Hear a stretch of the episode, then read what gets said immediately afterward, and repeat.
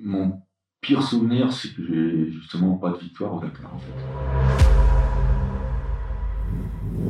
Vous écoutez Path and Thrills, un podcast proposé par BF Goodrich. Très heureux de vous retrouver pour cette deuxième et dernière partie de l'épisode consacré à Sébastien Loeb. Bonne écoute. Je pas, j'ai pas gagné encore. Euh, peut-être que en, au Dakar, mon meilleur souvenir, c'est que j'ai fait le scratch dans la première spéciale de mon premier Dakar en fait. Euh, en ayant l'impression de d'avoir roulé moyennement, mais on n'a pas d'informations. On, roule pendant des heures, euh, on ne sait pas où on en est par rapport aux autres. Je m'étais même enlisé à un moment, c'était un peu galère et, j'avais l'habitude du rythme WRC où la, moindre seconde était importante. Et à la fin, euh, je me retrouve à faire le meilleur temps d'entrée de jeu, donc c'était euh, c'était un, super moment. En dehors de ça, les en souvenir compliqué, on a. Il y a, en fait, il y a tellement d'anecdotes qui nous arrivent. Euh, alors, j'ai rien eu de dramatique, mais euh, parfois, quand on est en, tête d'un rallye et, qu'on se retrouve euh, à perdre 15 minutes parce qu'on est complètement perdu et qu'on voit passer les autres au loin au bout de 15 minutes et qu'on se dit merde, c'est il y a des hauts et des bas, on, vit des, émotions dans cette discipline-là qu'on partage avec son copilote. Donc parfois, euh, forcément, il y a plus de sources d'embrouille en fait avec le copilote que qu'en WRC où on se contente juste de, balancer des notes qui sont écrites sur un papier et puis euh, puis de rouler. Euh, là, entre la navigation, où il y a tout un, un travail à deux et et donc, donc ouais, des fois quand ça se passe mal, ça peut être, ça peut être frustrant en fait. Ensuite, des anecdotes de, de moments compliqués, euh, on, en a eu quelques-unes. Euh, on a eu euh, celle où justement Daniel s'était cassé le coccyx. Daniel Elena, donc mon ancien copilote. On était dans une portion d'une très compliquée à franchir, à l'époque en deux roues motrices avec la Peugeot, donc on est obligé de garder de l'élan. Et j'étais en train de suivre Nasser, déjà, et je le vois en difficulté, et à un moment, je vois, je vois Irvonen à l'époque qui était tanké sur la dune, Nasser qui se dirige vers lui. Je me dis, si se tank avec lui, je vais me retrouver bloqué derrière eux. Et donc de là, je regarde à droite, je vois la crête euh, des dunes en haut à droite. Je garde l'élan pour aller monter là-haut. Et en fait, ce que j'ai pas vu, parce qu'il était quasiment midi, c'est les heures dans, les, dans lesquelles les dunes sont compliquées parce qu'on voit pas, euh, on a du mal à voir les reliefs. Et en fait, entre moi et la crête que j'avais vue, il y avait un autre creux de dune que j'ai pas vu. On a, sauté, on, a tapé dedans et puis euh, et puis voilà, ça s'est arrêté là. Donc euh, ça faisait 5, euh, 5, mètres de haut peut-être, mais c'était pas une grande dune. Hein. On peut avoir des dunes de 100 mètres, hein, mais bon, ça suffit pour se retrouver coincé au fond d'un trou.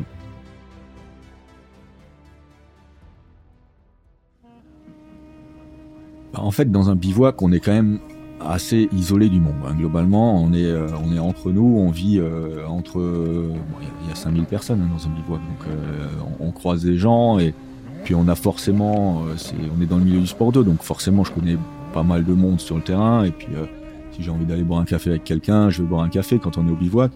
Nous, on a la chance dans les teams officiels d'être plutôt dans de bonnes conditions. On a un camping-car, on finit les étapes pas trop tard parce que tant que tout se passe bien. Hein, ça m'est arrivé de rentrer de nuit aussi, mais euh, quand tout se passe bien, entre, entre 15h et 18h, on est rentré au bivouac. On a le soir pour se relaxer, euh, voir un peu l'ostéo, enfin se remettre un peu en état parce que globalement on prend quand même pas mal de coups euh, dans les voitures. Et puis après, voilà, j'ai tendance aussi à passer un peu de temps au téléphone avec, bah, avec mes amis ou ma fille, etc. Et puis on se reconcentre le lendemain, frais. Euh, ça permet de couper un peu parce que sinon 15 jours, euh, si on reste à 100% dans, la course, à un moment c'est peut-être compliqué. L'adaptation au climat en soi, effectivement, on est euh, sur des rallyes où il peut potentiellement faire très chaud. le Dakar, c'est moins le cas maintenant. J'ai eu des Dakar à 48 degrés dans le désert, à changer un cardan à même pas pouvoir euh, marcher par terre avec euh, tellement le sol était chaud et qu'on se brûlait les pieds.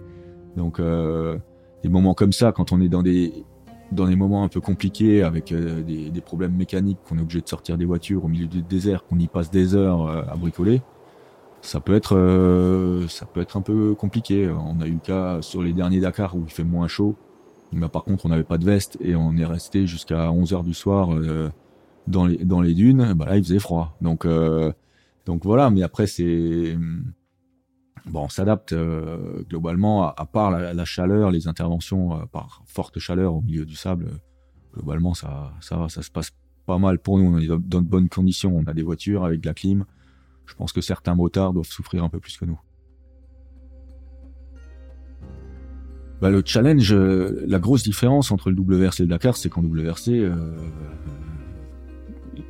quasiment toute la, performance est liée au pilote. Euh, le copilote doit annoncer les notes dans un bon timing. Il faut qu'il y ait une bonne osmose dans, l'équipage, mais c'est le pilote qui prend ses notes en reco et le copilote qui lui restitue les notes en, course. Donc euh, quelque part la performance est on est proche du, 100% et, voilà la part la part entre les deux est, moins importante qu'au Dakar où où le rôle de navigation du copilote est hyper important. On peut avoir euh, le copilote le plus rapide du monde si euh, si on roule pas dans la bonne direction, on va vite perdre beaucoup de temps. Donc donc c'est tout un travail de toute une collaboration de, comme dit de mise en place de stratégies de de compréhension, de, façon de travailler euh, qui euh, qu'il faut euh, qu'il faut mettre en place. Et puis après, puis après voilà, il faut s'adapter au, terrain. on est on est à la découverte à 100% en permanence, ce qui n'est pas le cas en WRC parce qu'on a quand même des passages de reconnaissance. Donc donc forcément, il y a toute une gestion du rythme qui, est importante entre le terrain où on peut se permettre d'attaquer à bloc, les endroits où on sent que ça va être piégeux, les endroits où on risque de s'enliser, les endroits où on risque de se perdre. Donc il y a une, gestion euh, qui demande beaucoup d'expérience et euh, pour être optimale, qu'en WRC, la question se pose pas, c'est 100% partout et il faut essayer de faire le meilleur temps possible.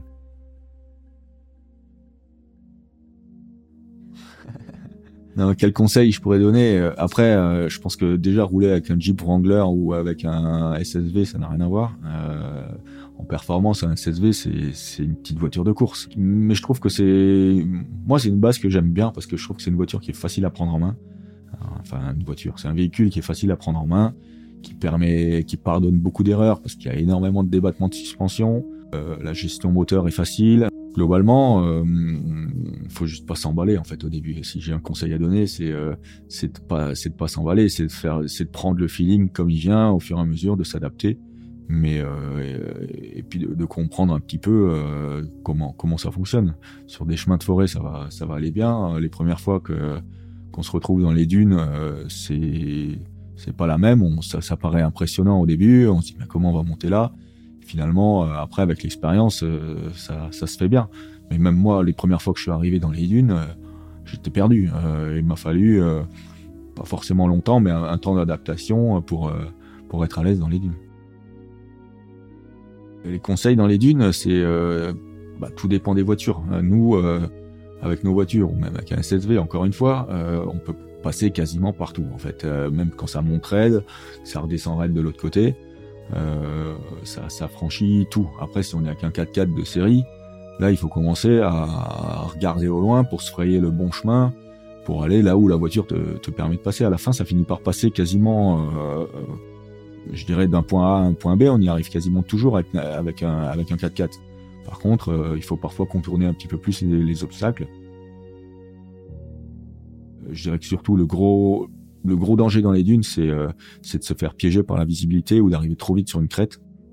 Parce que souvent, ça fait des, des dunes cassées. En fait, ça monte plutôt facilement d'un côté et d'un coup, c'est cassé net. Donc là, il faut vraiment pas être en survitesse parce que ça part vite en tonneau. Mais, mais voilà, donc c'est comme dit, il faut commencer doucement, progressivement, prendre l'expérience, comprendre, et puis, euh, puis voilà.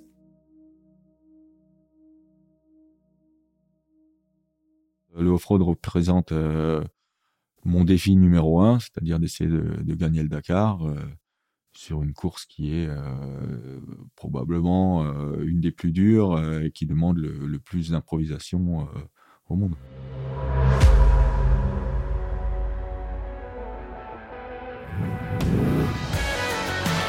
Vous voilà arrivé à la fin de ce deuxième épisode consacré à Sébastien Loeb. Pour retrouver des témoignages d'autres mordus du off-road, ne ratez pas notre prochain épisode. À très vite